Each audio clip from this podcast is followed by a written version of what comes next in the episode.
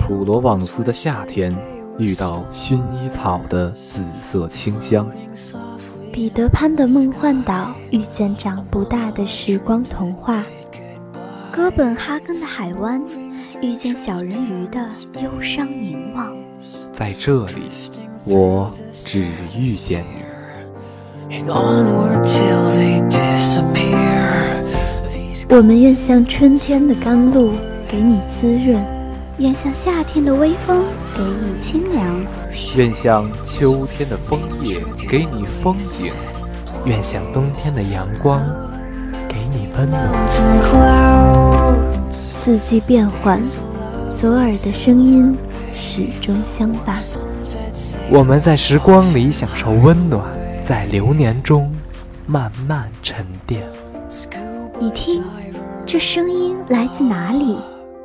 左耳声音带给你不一样的感动。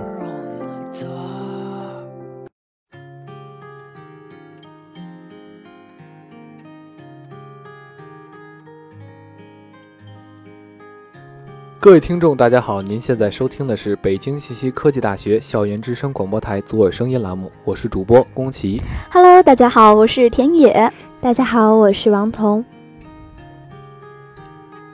啊，今天这次节目呢是这个学期的最后一期了。其实虽然最后一期，但好像也没有很伤感，因为还有下一学期嘛。没错，又不是又不是真的最后一期了，是吧？咱这又不是像新闻联播看见大结局的时候，可能就啊嗯，有一些不好的事情嘛，是不是？其实发现啊，在以前的节目中，向大家都分享了很多的文学作品啊，或者说和大家聊了很多的人生的一些嗯小哲理、小故事，对。但是好像还没有正统的说介绍一下我们这个节目到底是一个什么形式的。嗯，对，还有很多人根本就不清楚咱们节目它主要是做什么的。那么今天呢，啊，在最后一期节目中，我们就先有请王彤，我们今年的左耳的组组长啊，给我们来介绍一下我们这个组到底它的节目形式是什么样子的。左耳呢，它其实是一个比较特殊的一个组，嗯，其实是作为整个广播台的一个颜值担当。哦，是吗？这话要同意哦。啊，反正说哪个的你都不吃亏，是不是？没错没错，其实不仅是颜值高，而且我们同样也有才华，对不对？啊，就是一群明明能靠脸吃饭的，却在这里用自己的才华啊，没有，我还是靠脸在吃饭，好像。填表出去。其实呢，左耳他按别人的话来说算是很文艺的，但是有时候我其实并不觉得他只是一个文艺的担当，他更多的时候是把正能量传递给别人，包括可以介绍一些文章，还有一些小说，包括我们也会同样还原影视剧中小说的原型毕。竟这些就是包括文字啊什么的，这些都是一种啊、呃载体嘛，对不对？嗯它承载着就是许多的啊、道理啊，一些正能量啊，像之前王彤说的。所以说我们呢这个节目就是把这些正能量、这些故事、这些道理，然后以这种。啊、分享一本文故事啊对分享一本文学作品的形式，然后就传递给大家。啊对，其实包括在选这些故事、文学作品的时候，也是承载我们一些心声在里面，对吧？嗯，对，嗯对就是肯定是在做这一期节目的之前嘛，我们都是会想一想，嗯，最近有读了什么好的书啊，或者最近，比如说我心情不好，那我就做一篇就是啊稍微比较悲伤的，但是面对挫折要永不言败的这种节目，对不对？嗯然后心情高兴呢，再给大家介介绍一下那种就是积极向上的呀之类的，嗯，就是这个样子。没错，就像我们这学期做过，其实很多都是比较在当时是比较热门的影视剧或者呃一些电影的原型小说，相当于就是把呃电影和电视剧中它本身的东西呈现出来，哦，就像是呃《微微一笑很倾城》，还有包括《欢乐颂》，对，我想当时当时播出来，就《微微一笑很倾城》都蛮火的那种。对，嗯，怎么说呢？我们希望就是以不同的形式，让大家更多的能够记起来，或者说能够想起，嗯，其实这个不只是有电影和电视剧，不仅仅是他拍出来的那个样子，而是更多的能从小说中体会呃人物的鲜明的特点，包括故事的剧情。啊，对，其实就是说在看很多电影，就说到电影嘛，呃，很多电影都从小说改的，呃，我们没有办法说 给大家。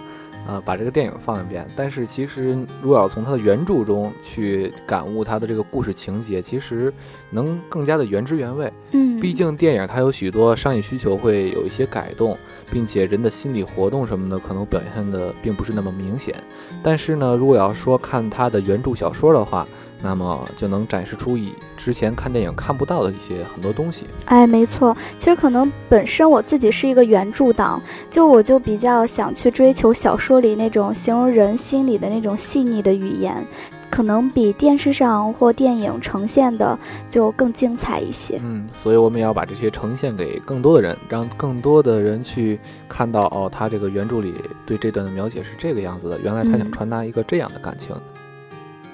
啊，在这个学期呢，我们左耳声音也加入了四位新成员，他们也都有各自的特点嗯啊。我们在与他们的呃搭档过程中呢，也是诞生了一些火花。嗯对嗯，你和谁擦出了一些 火花真的没有这个。啊，嗯也算是很充实、很愉快的度过了这一个学期嘛。嗯我记得我第一期其实是和张宁搭的，怎么说呢？在最开始的时候，我觉得他挺学霸的，就从他朋友圈就能看出来他挺沉稳学霸的的大。哥哥那种，没错没错，就是学习很好，所以我感觉他做事应该也也会挺认真的。啊，所以就是在第一期节目，包括准备稿的时候，嗯，我就能看出来，其实他怎么说呢，是一个很仔细的人，包括哦对每个细节，对每个细节他的要求都是不一样的，就是希望把前面说了那么多，然后之后来一个但是，其实在第一次见面之后他是什么什么样？没有没有，其实和想的也差不多，就是对事情很要求完美，然后嗯也挺认真的。但是怎么说呢？其实他在节目中也有一定的问题，比如说，嗯，读的时候我感觉是稍微欠那么点感情的，包括从他第一期到节目到这学期他录的最后一期，其实我都听了。嗯，还是感觉读文章时候欠点感情，就是在情感上比较生硬。对，然后少一些自己的感受。嗯，就像他做一些节目，其实很多的时候我都觉得他可以加进自己一些想法和自己一些东西。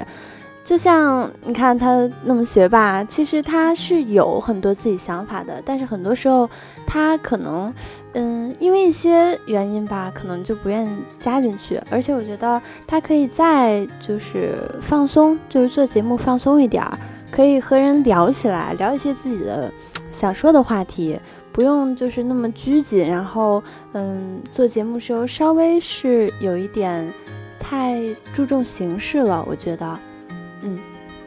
嗯，其实，嗯，那个嗯童宝，你有在说张宁？我们今年招的四个大一的新生里面，就两个男生嘛，张宁和王军生。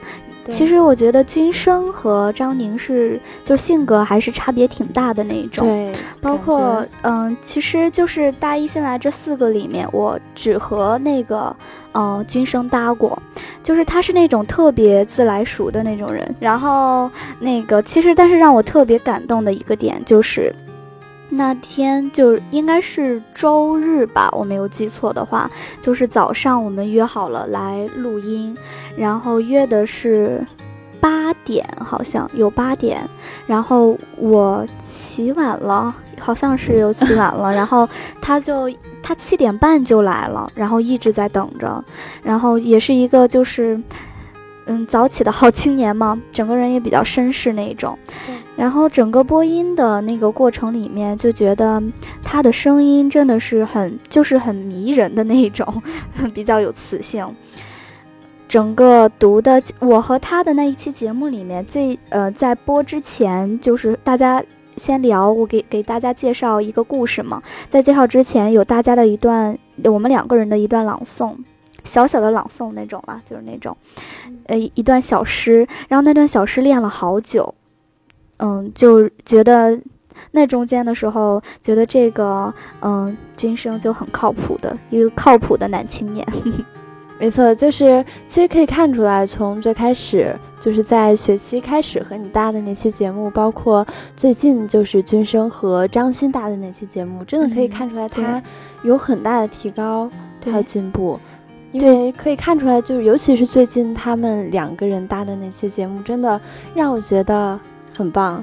对那一期的时候，我有嗯听，但不是就是呃包括不是在我们喜马拉雅上或者是那个我们的平台上去听的，而是我经过那个一教嘛，然后听到那个声音直接从广播里出来，那一刻真的是有震撼到。对，被惊艳，我也是，就是听的第一，就是第一个感觉就是，哇，我觉得真的这可以算作是一个精品，我觉得。对对，没错。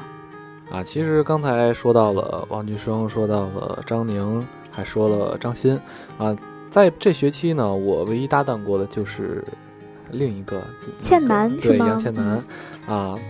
当时第一次搭档嘛，我我和别人就是说搭档的时候，我属于喜欢就是说脱离这个稿子，然后去聊一些很多比较发散性特别强的这个没错事，公指导有这种功力。啊，就是老喜欢把人带的，就是就跑偏了嘛，就脱离这个这这期节目它的主题了。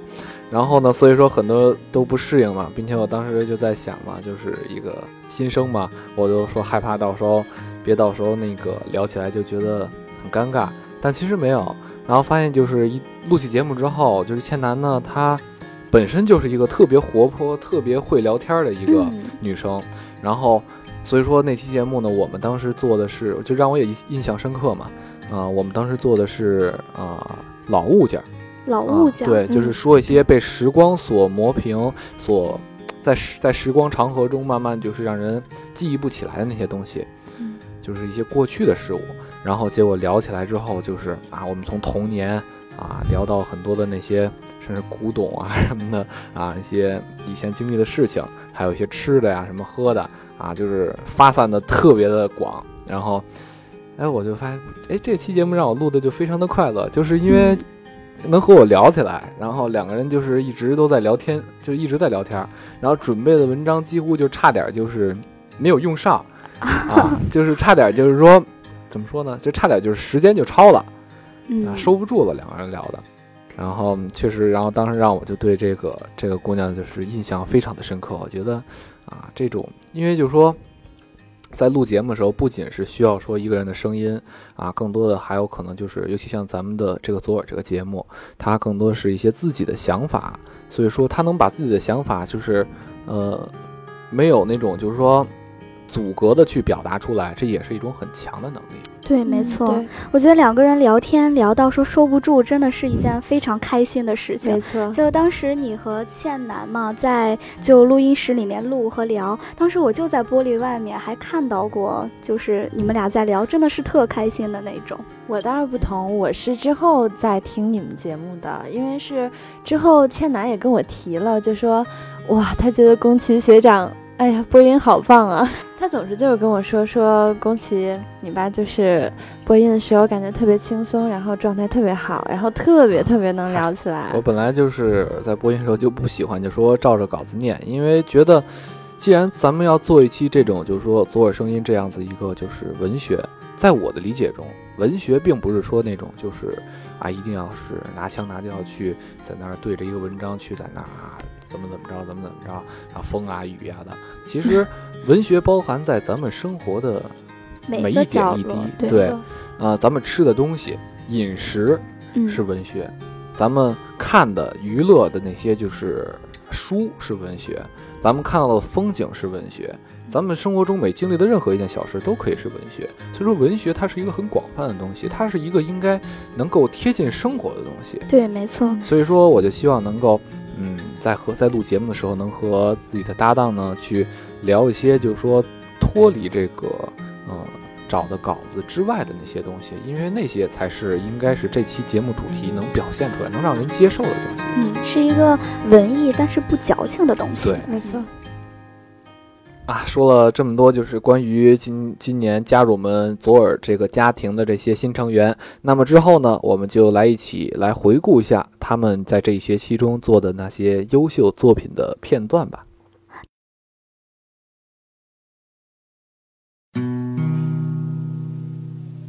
你是我梦里陌生熟悉与众不同，你是我梦里幻想现实不灭星空，眼睛彩色是你，黑白是你，滴落欢喜，有时不见踪。你是我梦里失去得到欲望失重，你是我梦里痴笼，耳朵沉默是你，呼啸时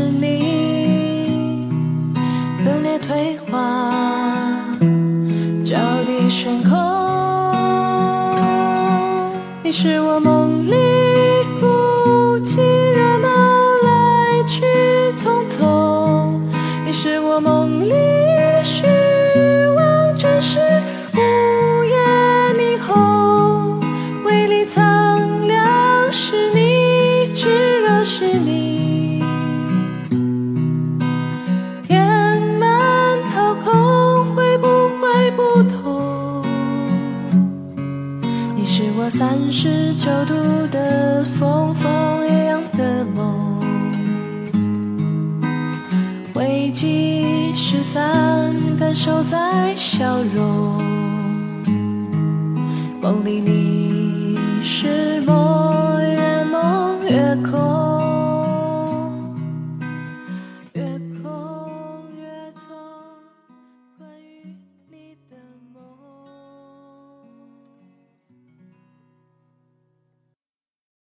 今天呢，我们的节目名称叫做《从前慢》。哎，嗯听到这个名字，肯定大家就知道我们今天要聊一些什么了，肯定是关于一些老物件儿。对，关于过去的事儿，对，很其实过去的事情啊，很多人现在说想不起来了，但是其实不能说是想不起来了，只不过一些在特定的场合、特定的情景下，突然脑子里会冒出这些记忆，就是触景生情。对，这是因为这些过去的事物曾经在我们的记忆中留下了非常浓厚的痕迹，所以让我们难以忘怀。虽然他们消磨在了时光的流逝之中，嗯，但是这种回忆却是成为了我们最宝贵的财富。没错，今天呢，给大家带来了两篇文章，都是倩楠推荐的，尤其是第一篇《老房子》这篇文章是倩楠她自己写的。哎，可，以，大家可以想象啊，呃，老房子，那说明倩楠肯定在以前对于这所老房子有很深厚的情感，是是有一些比较难忘的回忆，嗯，肯定是儿时在里面发生的一些事情让你很难忘，对和，大家分享一下先。行，嗯，这个老房子吧，应该算是和爷爷奶奶一起住的一个地方，嗯。所以这个老房子之中跟我有着一些很，就是首先亲人在里面，对，所以这个情愫就特别深了。对，然后比较有意思的事儿跟大家分享一下，就是小时候嘛，住老房子里，嗯我们家房子是南北都有房，啊，然后中间有个院儿，是哦这样一个，那种半个四合院那种，对对对，啊，这么一个格局。然后家里当时爷爷是养了几只鹌鹑，鹌鹑，嗯，然后这鹌鹑吧还挺争气，下了点蛋，然后嗯就孵出来了。啊孵出来之后就撒在，不是撒在院子里，啊它就自己在院子里跑。啊，一堆小鹌鹑在那儿跑对，然后我呢，当时小也特别淘气，啊，我就也喜欢在院子里跑，对，然后这一不注意吧，就踩死了那么几只。最后是踩死了。啊，其实当时我还在想，就是那个你在前面跑，然后小鹌鹑在后面追，哦，最后是 踩死了。哎，不过确实在儿时可能干过许许多的傻事啊，但是现在想起来其实挺有趣的。当然这事儿有点残忍啊，有点可是有点残忍。啊。呃，其实说到这种老房子啊，我家以前也是住在平房的，像你一样，哦我和我爷爷奶奶一块儿住。然后我们家当时我也干过残忍的事儿啊，嗯。这个也是当时真是说起这种这种这种老物件儿，这个回忆就源源不断的，就是嗯。感觉停不下来了。呃，当时呢养了一只鸭子，哦，小在水里的，对吧？嗯，然后我当时呢就想，这鸭子它会不会憋气呀、它应该是会憋气的，对吧？对啊，在水里游啊嘛，然后我呢就我就给它摁水里了，然后结果鸭子就呛死了，当时哭了好久，我觉得真是，唉，不过现在想想，真是当时也是傻。对，呃，不过其实说老房子带给我很多回忆嘛，然后有一种就是当时住这种平房，可能大家也会遇到啊、嗯就是有一种小生命叫做土鳖对，啊，是吧？嗯这种平房很容易就会在家里，它它就会爬到咱们的家家里。嗯，然后当时呢，我那么小，然后说真的，我挺害怕虫子的。然后土鳖还我也是挺大个 的那东西，对吧？啊虽然它不咬人，但是看着很吓人。然后对对对，一旦发现那土鳖进家里，然后噌我就窜到床上站在那儿，然后就是在那儿在那儿在那儿，然后让我妈去打它，就是这个样子。然后我妈当时也害怕这个，然后我们俩就一块儿站床上，然后就在那儿在那儿在那儿。现在想起来真的就是，哎呀，一想起来就是，其实这种回忆啊，它最大作用就是让人在不经意间想起的时候，嘴角就有一种笑容，对对对，很有感嗯触，可以称之为幸福。嗯，没错，这种老物件儿真的能带给人幸福。虽然现在就是离开了这个原来住这个平房，搬进了嗯楼房。对说真的，搬进楼房之后，这种邻里之间的关系啊，这个说实在的就没有当时的平房那种亲切。对，真的记得，就是在北京这种胡同文化嘛，嗯，啊，平时晚一到晚饭点儿，然后大家都不会在家里吃，就除对对对一般就是说只要天气不错，就都不在家里吃，都到那个就胡同里，然后支支支个桌子或者直接端着碗坐那台阶上，对对对然后就在那吃，然后聊天儿，然后就是大人们在那儿侃大山，然后对对对，我们小孩儿就在那儿瞎玩儿，然后瞎聊。现在到了楼房里，就这种真的就是完全体验不到了。虽然说已经习惯习惯了现在的生活，但是一想起以前这种情景，还真是挺怀念的。我的心是一座城，一座最小的城，没有杂乱的市场，没有众多的居民，冷冷冷冷清清，清清，只有一片落叶，只有一簇花丛。还偷偷掩藏着稚气与深情。今天我们和大家分享的主题是：我们无法再享有天真和浅薄。哎，我觉得这个主题还蛮奇怪的。“享有”这个词，好像就把天真和浅薄形容成了还蛮好的东西呢。嗯，我无法评判天真和浅薄是好的还是坏的，但我觉得褪去天真走向成熟，从浅薄成长为强大的过程是会经历苦痛的。哎呦，这听起来有故事哦。接下来一篇我们无法再享有天真和浅薄分享给大家，让我们一起探寻天真与成熟间不得不说的故事。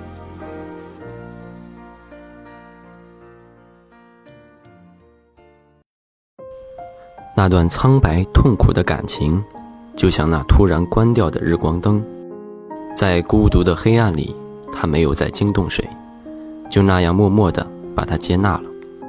让它变成身上的一枚晶莹的鳞片。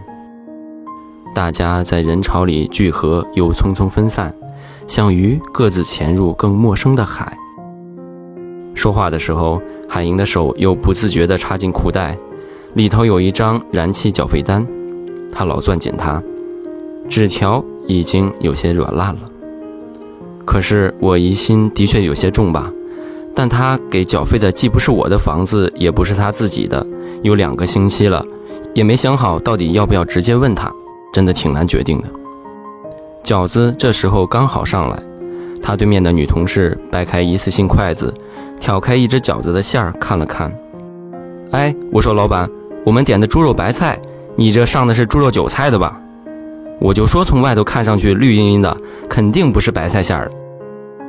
老板走过来看了看，把那一盘又端走了。那女同事只好筷子架在小小的蘸碟上。你问问他嘛，还是问一下好些，万一真是误会他了呢？女同事说：“等饺子再上来，海银的心事依然没有讲完。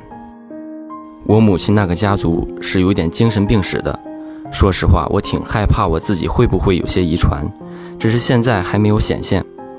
她也不经常和同事在下班后约成一路回家或者吃饭，只是今天下班晚了，肚子已经饿得不行，就在公司附近的一家小饭馆解决。”一进去，正好看见了同部门的一个女生，于是赶紧坐到一起。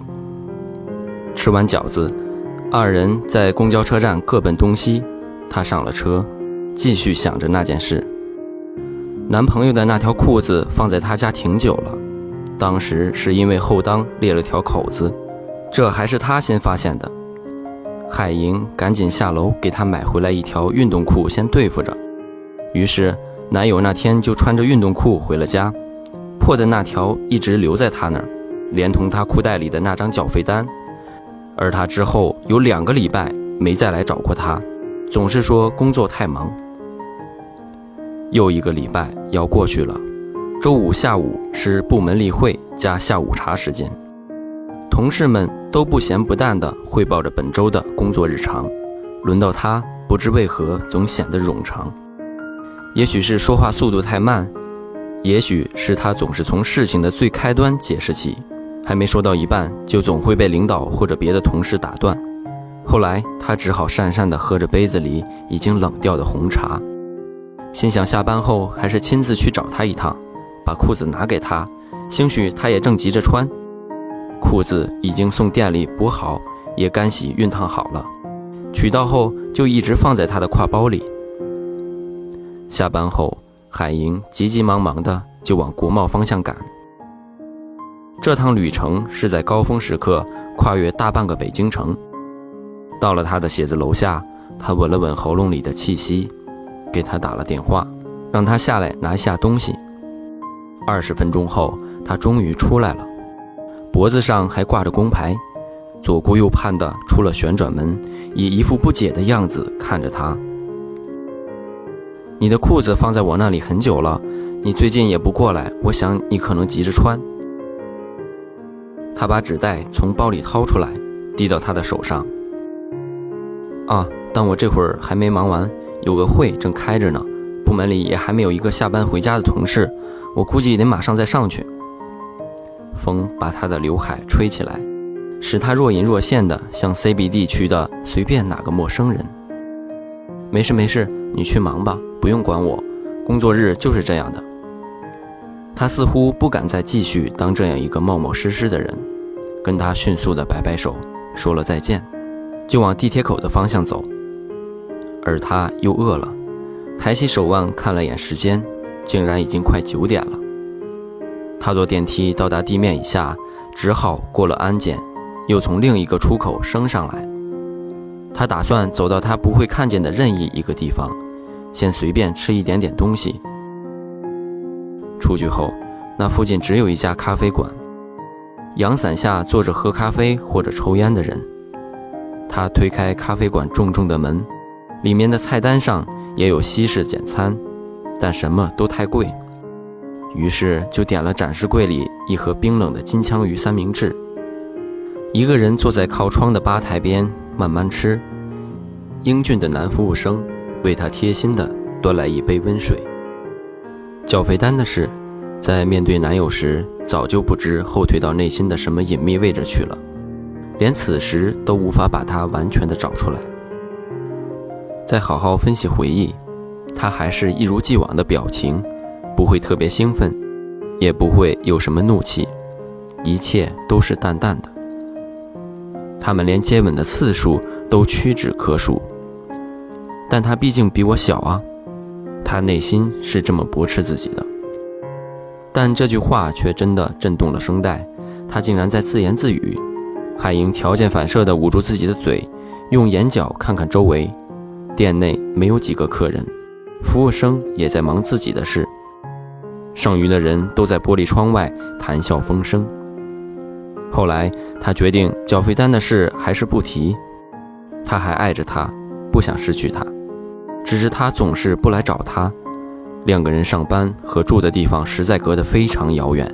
也许到了今天，穿越大半个城去看一个人，的确需要特别特别多的爱做支撑。何况最近还老下雨，这些都是特别好的解释。下个毛毛雨，这座城市的交通就会瘫痪。马路上全是汽车滴滴的呻吟。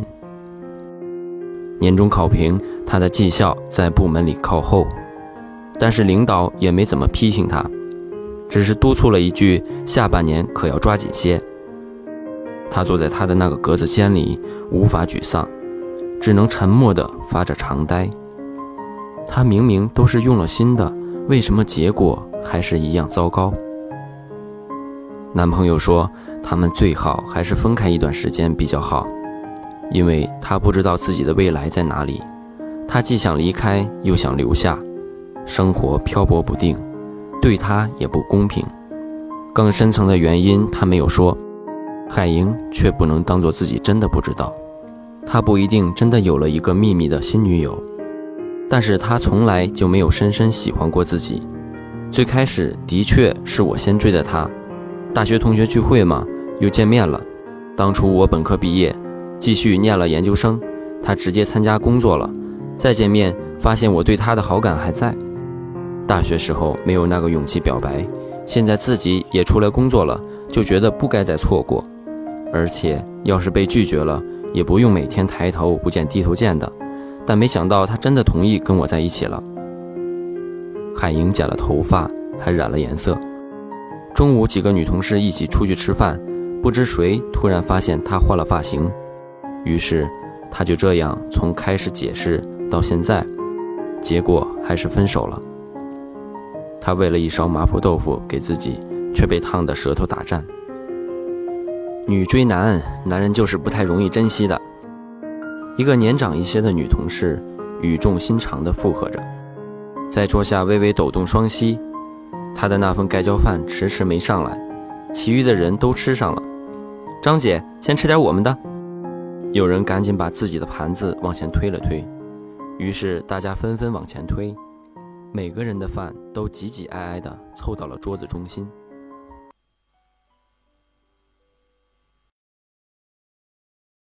今天我们要聊的主题是：成长是一首节奏起伏的歌。听到这个题目，我想大家脑海中都会闪现出一些。伴随着自己成长的一些旋律吧。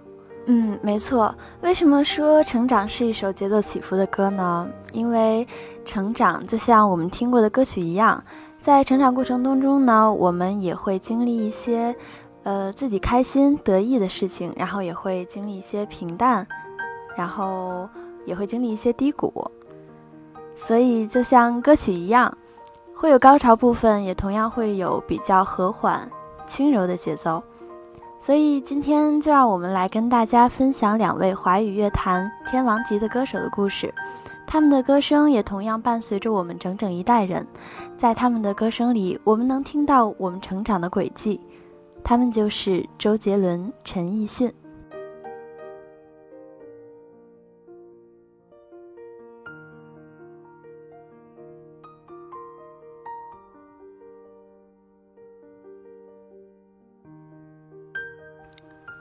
成长是一种痛，只有一条路不能选择，那就是放弃的路；只有一条路不能拒绝，那就是成长的路。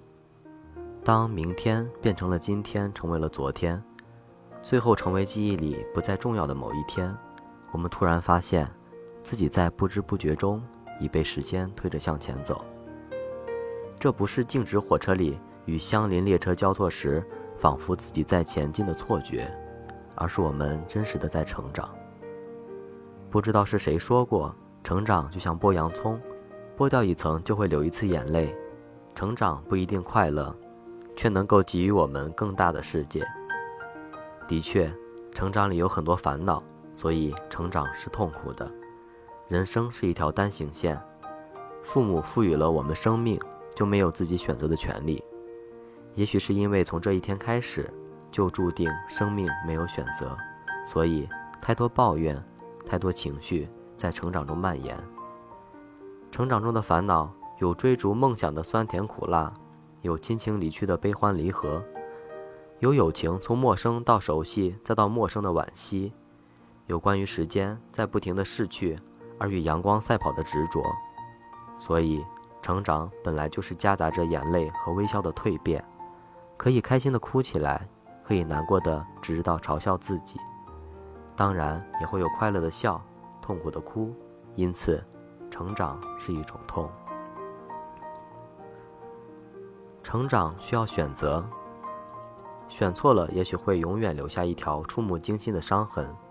所谓成长的经验，无非就是刻在心灵上的或深或浅的伤痕。于是我们不得不咬牙放弃了一直以来的率真，变得固执，变得聪明。痛过了，哭过了，逐渐变得成熟。成长的疼痛虽痛彻心扉，但心甘情愿。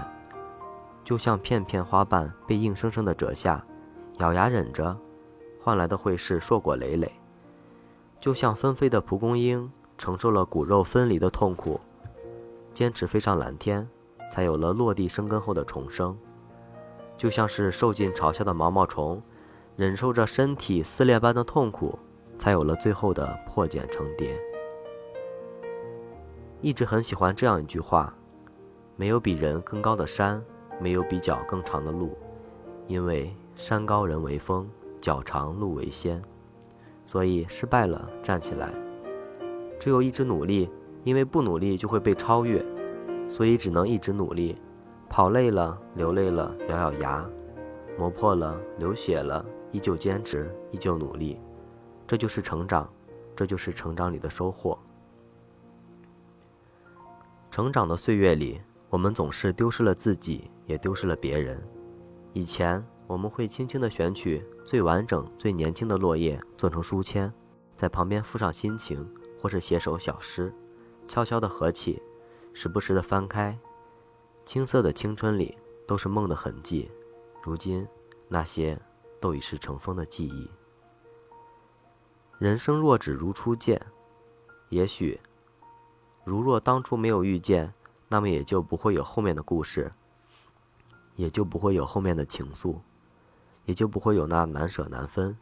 也许这就是成长，而我们只能在成长中，学会自己疗伤。自己舔舐自己的伤口。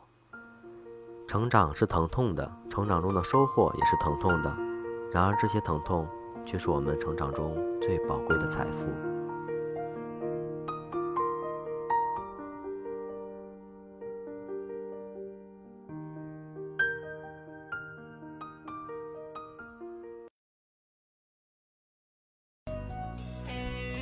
其实刚才张馨予在读《第三页执着》里面读过这么一句话：“你燃烧，我陪你燃成灰烬；你熄灭，我陪你滴落尘埃；你出生，我陪你独步人海；你沉默，我陪你一言不发；你欢笑，我陪你山呼海啸；你衰老，我陪你满目疮痍；你逃避，我陪你引入夜晚；你离开，我只能等待。”其实这句话你读着有没有觉得特别熟悉啊？是感觉蛮熟悉的。其实这段文字在你们当时复试的时候就被挑选入文学组的呃复试题目中。刚才呢，我和张欣一起为大家讲述了四个小故事。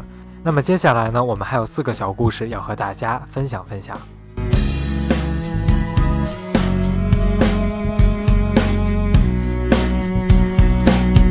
第五页，争吵。每个人争吵的方式是不一样的，或是沉默，或是激烈，但结局却都注定。双子座在遇到前任之前，会模拟好多的对话，但最后都归于“你好”两个字。可是，没了你，我怎么会好？金牛座没有得到自己的爱情。他哭着说：“我要像和他在一起的人一样。”他或许认为，那样喜欢的人也会喜欢他了吧。处女座在发现男友不真时，明明要分手，却因为男友先提出来而哭着说不要。就算是分手，也希望爱情是主动在自己手里的。天秤座暴躁的对着自己的爱人发脾气，曾经美好的回忆也都被毁于怒火之中。后来，他后悔了。晚上回家的时候，像往常一样说“我回来了”，却再也等不到那句“哎呀，先换鞋”。天蝎座在床上看着女友的朋友圈，发了条消息，要求和女友见面，却没有得到回复。打电话过去，是一个女生。您拨打的号码是空号。他突然想起，今天是和女友分手的第三天。白羊座不接受男友临别时对他说对不起，别对我说对不起，这个是最没用的三个字。如果真的对不起，为什么不留下来？巨蟹座扔不掉过往的回忆，即使那个人已经不再属于他。水瓶座最后一次送别女友，发现天黑这件事，在离开他之后，这么容易。射手座发现，原来别人对自己好，并不是理所应当的。双鱼座以为自己只要关心别人就会换来爱情，结局总是悲伤的。狮子座最终会在暴躁之后放弃不属于自己的爱情，即使说自己当时依旧深爱着。摩羯座走得优雅，没有梨花带雨，哭着说。没有梨花带雨，说着我不要，他依旧可以面对阳光。十二星座的光芒从不停歇，它穿梭过你的生命，你永远在他们的共同辉映下。原本你以为自己属于其中之一，其实这一生，你都在缓缓经历着所有星辰的轨迹，有深。有浅，却不偏不倚，只是他们出现在你的生命不同阶段而已。第六页，放手。惠子家境不好，成绩不好，身材不好，逻辑不好，她就是个挑不出优秀品质的女孩。如果这世界是所学校的话。惠子应该被劝退很多次了。生活、爱情、学习，他都是末等生。唯一拥有的，就是在别人看不见的地方咬着牙齿，坚持再坚持。对于等不到的爱情，他还是坚持。从一九九九年坚持到了二零一五年。在二零一五年，袁心准备和他领证结婚时，他发现结过一次婚的袁心并没有带户口本。他懂了，原来不爱就真的不爱。就算自己再坚持，这段感情也是没有结果的。付出了那么多，惠子也累了，最终选择先离开的是惠子。那个爱了一个人，爱了六年的女孩子，其实离开未必是件坏事啊。离开了原来的感情，惠子进入了一个新的世界，得到了没有原心附属的新世界。她发现，爱情就在自己的身边。如果爱情是个学校，惠子在爱着袁心的时候从没有毕过业，在他选择放手的时候就被这个班级除名了。但幸运的是，在另一个班级里，他得到了正确的学习方法，最终毕业了。有时候，放手不是意味着终止，它只是带领你去另一个新的世界，新的生活。